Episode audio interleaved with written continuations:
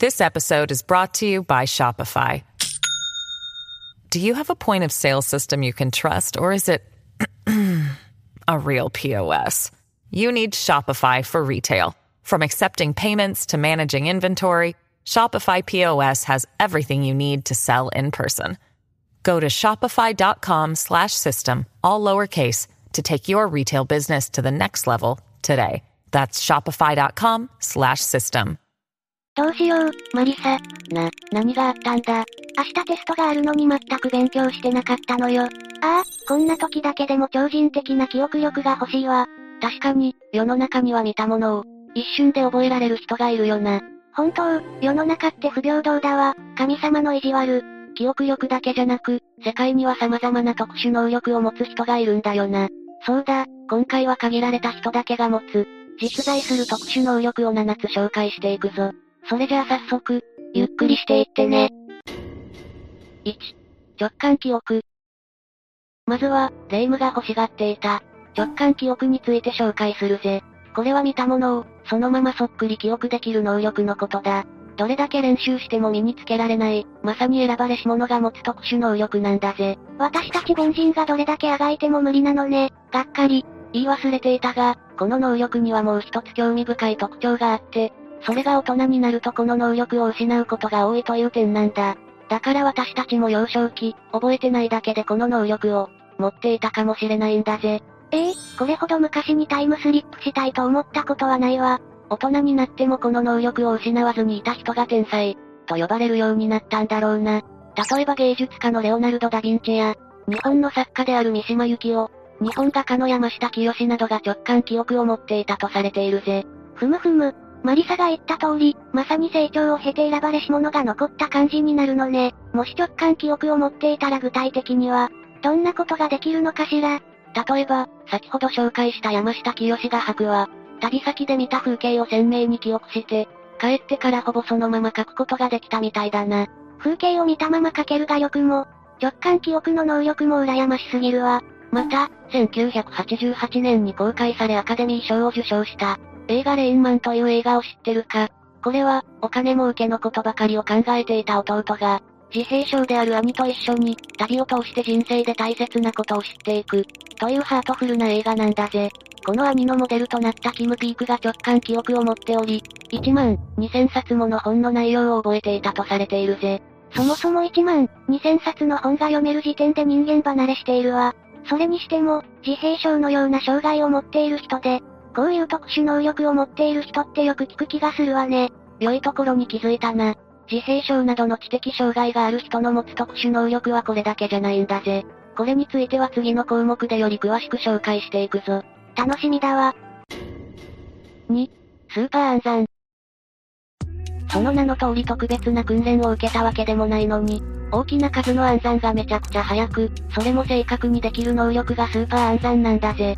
この能力を持つ人のおよそ半分が自閉症と言われているそうだな。その計算能力は分けてほしいけど、でも障害のある方が多いって聞くとなんだか複雑ね。このように精神障害や知的障害を持ちながらも、特定の分野で突出した能力を発揮する人のことを、サバン症候群と呼ぶんだぜ。暗算だけでなく先ほど紹介した直感記憶、あとは瞬時に音の名前を言い当てる絶対音感など、能力のバリエーションは多岐にわたるようだな。脳の機能を一部の能力に全振りしてしまった状態になるのかしら。ああ。最近の研究では、例えばスーパー暗算の能力を持つ人ならば、計算に関わる脳部位の血流が、通常の6、7倍で、これが暗算が早い理由の一つであると言われているぜ。それでも明確な原因は突き止められておらず仮説の域を出てはいないが、研究が追いついていないぐらいそのメカニズムが謎に包まれた能力ってことなのね。スーパー暗算のできる人って、本当にどんな計算でもできるのかしらそれはもうすごいんだぜ。何十桁もある計算を瞬時にできるのはもちろんのこと、巨大な桁数の素数を言い当てる人もいるぐらいだ。まさに歩くスーパーコンピュータなのね。彼らができることはそれだけじゃないんだぜ。レイム、自分の生まれた日の曜日をすぐに答えられるか。さすがにそこまで覚えてないわよ。こんなの答えられる人いるの？実は記憶に頼らずそれができるのも彼らの能力の一つなんだぜ。これはカレンダーサバン症候群、と呼ばれているが、スーパー暗算の能力を持っている人がこの能力を同時に示すケースが少なくないそうだ。そんなことまでできるなんて、実用的ではないけどそれでも憧れちゃう能力だわ。彼らはカレンダー計算の能力に長けており、ウルード氏も含めカレンダーの規則性を無意識に理解して、昔の曜日なんかも正確に言い当てられるそうだな。なるほどね。昔の曜日を言い当てるのにも計算や数学のスキルが関わってくると思えば、確かに納得のいく能力だわ。3、スーパーテイスター。次に紹介するのは、人よりも鋭い味覚を持つ、スーパーテイスターだぜ。私たちの下には、味覚を伝える未来という隆起した部位があるのだが、これらは脳に対して何を食べているのかを伝える味覚受容体に覆われていて、スーパーテイスターの人たちはこの未来と味覚受容体が多い。おかげで普通の人より3倍も味を敏感に感じられるそうだ。味覚が鋭いとどんなことが起こるのかしら味覚には主に甘さ塩辛さ苦味酸っぱさ旨味の5種類があるんだが、スーパーテイスターの場合は特に苦味に対して強く反応するそうなんだぜ。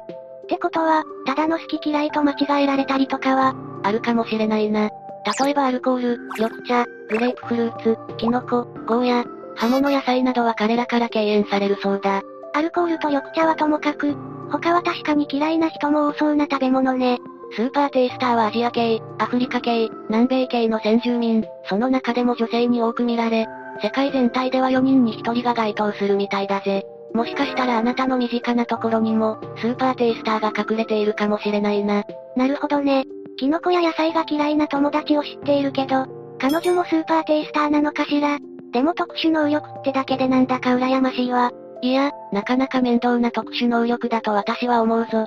苦味を敏感に感じるわけだから、美味しく食べられるものが制限されて、大人になっても好き嫌いしていると嫌われるかもしれないよな。う、確かにそれは嫌だわ。あとは野菜やキノコなど栄養豊富な食品を避けてしまうことで、長期的に見て栄養不足による病気のリスクが高くなることもあるだろうな。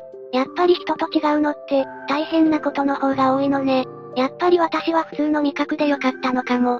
4人に1人という、非常に身近なスーパーテイスター。彼らも彼らなりに苦労しているだろうから、理解を示してあげることが大切だと思うぜ。わかったわ。4. 共感覚。共感覚とは、数や文字に色がついて見えたり特定の音や色に味を感じたりなど、二つの異なる感覚が混じった感覚のことなんだぜ。うーん、さっきまでとは違って一般人にはなかなか理解しがたい能力ね。確かに今まで共感覚を持つ人は10万人に1人と言われてきたから、ピンとこないのも無理はないだろうな。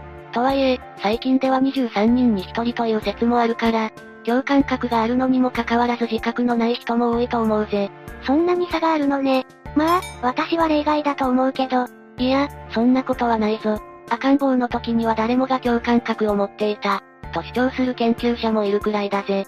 その話気になるわ。ワシントン大学のアンドルー・エヌメルツォフ教授は、生後1ヶ月の赤ん坊に見えないようにして、おしゃぶりを加えさせ、その後加えさせたものも含め形の異なる2種類のおしゃぶりを見せる、という実験を行ったそうだ。ふむふむ。すると、おしゃぶりを見せていなかったはずなのに、赤ん坊は自分が加えていたおしゃぶりに注目していたそうなんだぜ。それって口に加えた時の感覚だけでおしゃぶりの形を判断してたってことなのかしら。でも赤ん坊にそんな高度な技ができるわけ。確かに、赤ん坊の脳そのものはまだ発達しきれていない状態だな。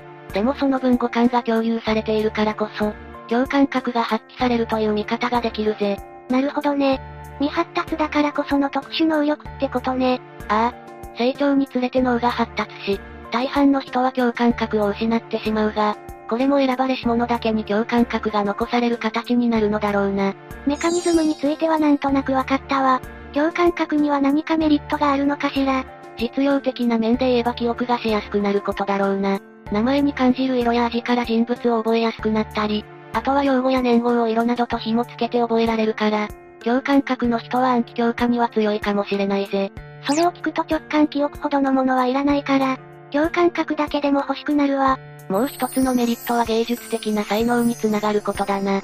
共感覚を持っている人は色彩や音に溢れた世界を生きていることになるから、彼らの持つ感覚をそのまま作品にすれば、それは芸術的だと評価されることだろう。確かに芸術家にとって共感覚は大きなアドバンテージね。ああ。具体的な人物名を挙げると、モーツァルトや宮沢賢治など、素晴らしい作品を残した人ばかりだぜ。私も共感覚を残したまま、芸術家になって、その名を世界中に響かせたかったわ。ところが共感覚は良いことばかりでもないんだぜ。彼らは普通の人より視覚や聴覚などが敏感な分、些細なことにも違和感を覚えやすく、そのせいで独特のこだわりがある人として変わり者だと思われることもあるそうだ。うーん、やっぱり特殊能力って、楽なことばかりじゃないのね。ああ、やっぱり理解のある人がそばにいてあげることで彼らは周りを気にせず、能力を発揮しやすくなるのだろうな。周囲の理解、やっぱり大事ね。5、4色型色覚、テトラクラマシー。4色型色彩テトラクラマシーとは、普通の人には見えない色を見分けられる能力のことだぜ。まず色を感知する細胞を衰体細胞と呼び、普通の人が3種類の衰体細胞で100万色を判別できるのに対し、4色型色覚を持つ人は4種類の衰体細胞で1億色もの色を判別できるそうだ。なんだかロマンチックな特殊能力ね。人間からすれば珍しい能力だが、4色型の色覚を持つ動物は多いんだぜ。身近なもので言えば蜂や蝶のような昆虫、金魚などの魚類、そして鳥類だな。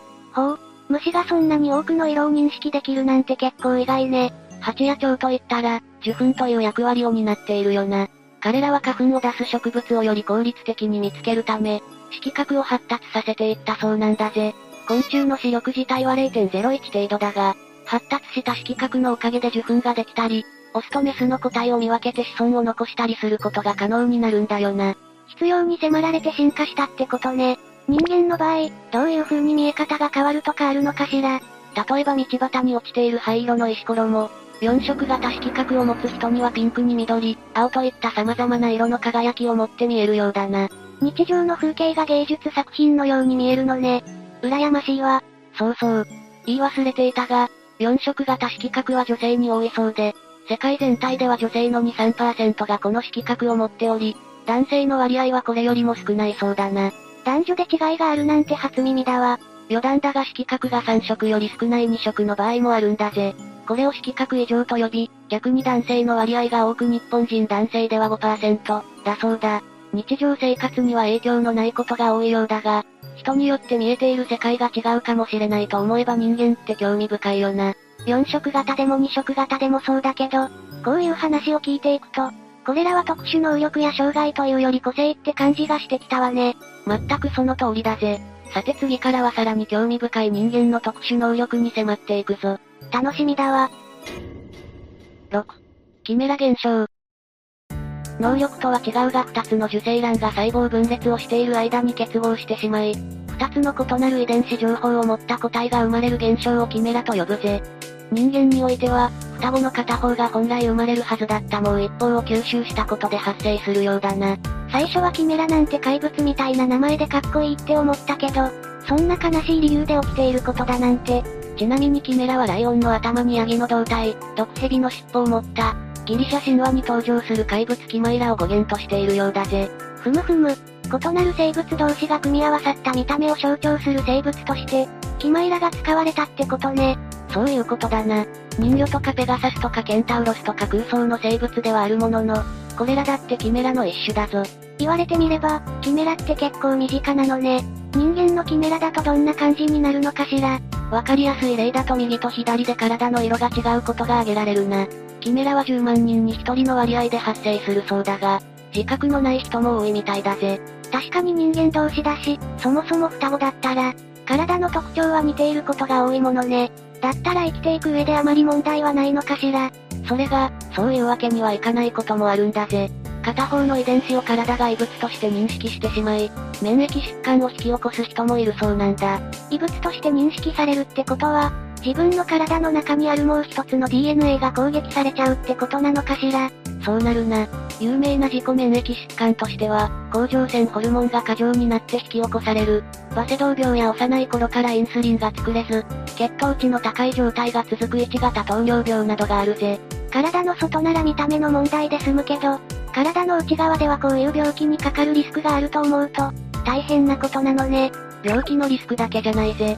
もし親子鑑定などの遺伝子検査が必要になった場合正確な結果を得られず、混乱を招く恐れもあるようだ。ええー、それも困るわ。実際にこれまでにも、キメラの親と実の子供が親子鑑定を行った際、共通する DNA がわずかだったということがあったんだぜ。しかも体の組織によって構成する遺伝子型が違っている可能性もあるから、例えば同一人物の血液と唾液でそれぞれ鑑定を行ったところ、結果が全然違うなんてこともあり得るんだ。一つの体に二つの遺伝子情報が存在するのが、こんなにも面倒だなんて頭の中がこんがらがりそうだわ。キメラについて何も知らない人からすれば、まあわけのわからない話だよな。キメラの人々が生きやすい環境を作るには、まずはこういった知識を広めていくことが大切だと思うぜ。その通りね。今回知れてよかったわ。7. 不死細胞。最後に紹介するのは不死細胞だぜ。これは1951年に子宮頸がんで亡くなった、ヘンリエッタ・ラックスという女性の腫瘍から採取されたもので、ヒーラ細胞と呼ばれ、今も増殖を続けており医学に貢献しているそうなんだ。そんな方がいたなんて人間の体って本当にすごいのね。本来、細胞も生物と同じく生まれては死ぬ、というサイクルを繰り返しているんだが、このヒーラ細胞は死ぬことなく生き続けているようだな。死ななくなった要因としては、彼女の子宮頸がんの原因となったウイルスが関連していると言われているぜ。その話もっと詳しく聞きたいわ。まずは通常の細胞のメカニズムについて説明しよう。私たちの染色体には末端にテロメアという部位があり、細胞が分裂するごとにその部位の長さが短くなるんだぜ。ふむふむ。そしてこれを繰り返し、いずれテロメアがなくなった時に細胞が分裂できなくなり、死を迎えると言われているぞ。本来なら細胞には分裂できる限界があるってことなのね。そうだな。ところがヒーラ細胞に関してはテロメアが短くならず、永遠に細胞分裂ができてしまう事態になってしまったわけだな。どうしてこうなってしまったのかしら子宮頸がんを引き起こしたウイルスがヘンリエッタさんの細胞に組み込まれたところ、細胞の寿命と分裂に関わるスイッチに影響を与え細胞の不死化を引き起こした。つまり癌が不死細胞を生み出した。ということになるな。まさかヘンリエッタさんを殺した癌が、細胞に永遠の命を与えていたなんて。ちなみにヒーラ細胞が培養してきた細胞の総量は、5000トンを超えたとも言われているみたいだぜ。癌研究やポリオワクチンの研究、さらには宇宙での無重力実験など、多くの分野において貢献しているそうだ。ヘンリエッタさんも天国でびっくりしているでしょうね。あと、これも忘れちゃいけないポイントなんだが、ヒーラ細胞はヘンリエッタさんやその家族に許可なく培養されてしまったみたいなんだぜ。いや許可を得るどころか細胞が勝手に研究に使われていることすら、しばらく知らされないままだったんだぜ。え、大丈夫だったのかしら？1971年、科学誌にヒーラ細胞がヘンリエッタさんのものと公開されたものの、その時は研究者が遺族と話し合う場は設けられなかったそうだぜ。そのまま2013年にドイツがヒーラ細胞株の情報を公開したところ、データには遺族の遺伝的傾向まで載っているとして、やっと遺族が抗議し話し合いがされたようだな。ヒーラ細胞が世の中の役に立っているのは良いことだと思っていたけど、裏でこんなことが起こっていたなんて考えさせられるわ。ああ、遺族と研究者らが合意をしたのも、ヘンリエッタさんが亡くなってから、60年以上が経過してからのことだったそうだしな。ただ、最終的にはヘンリエッタさんの孫のジェリさんがヒーラ細胞の功績を誇りに思うと語るなど、丸く収まったようだぜ。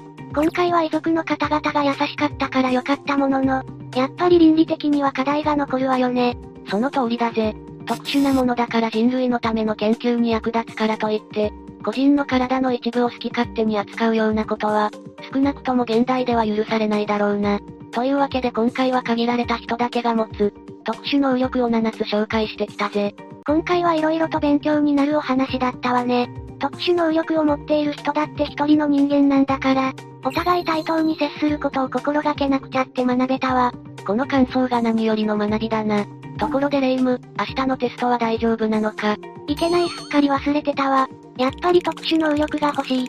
特殊能力云々に関わらず、勉強そのものは計画的にやってほしいんだぜ。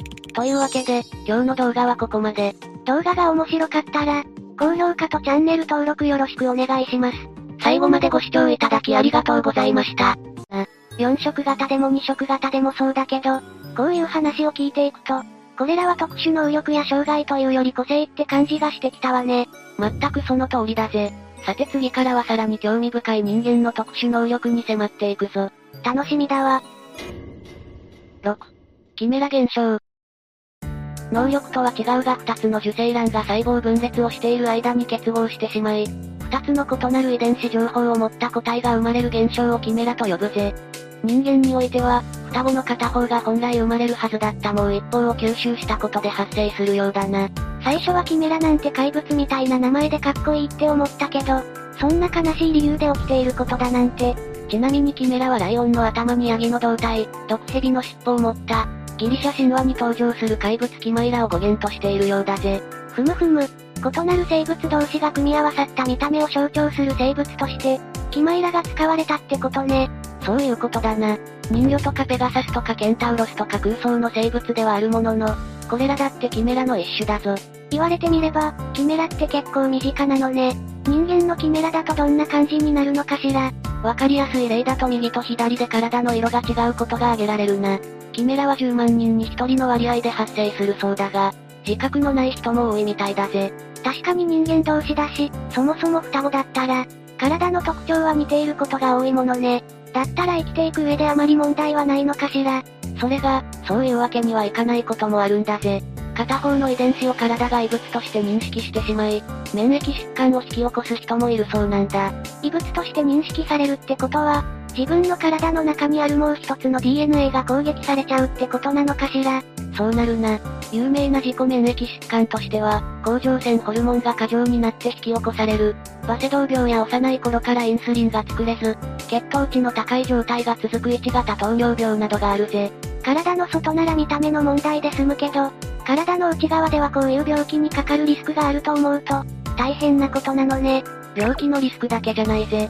もし親子鑑定などの遺伝子検査が必要になった場合正確な結果を得られず、混乱を招く恐れもあるようだ。ええー、それも困るわ。実際にこれまでにも、キメラの親と実の子供が親子鑑定を行った際、共通する DNA がわずかだったということがあったんだぜ。しかも体の組織によって構成する遺伝子型が違っている可能性もあるから、例えば同一人物の血液と唾液でそれぞれ鑑定を行ったところ、結果が全然違うなんてこともあり得るんだ。一つの体に二つの遺伝子情報が存在するのが、こんなにも面倒だなんて頭の中がこんがらがりそうだわ。キメラについて何も知らない人からすれば、まあわけのわからない話だよな。キメラの人々が生きやすい環境を作るには、まずはこういった知識を広めていくことが大切だと思うぜ。その通りね。今回知れてよかったわ。7. 不死細胞。最後に紹介するのは不死細胞だぜ。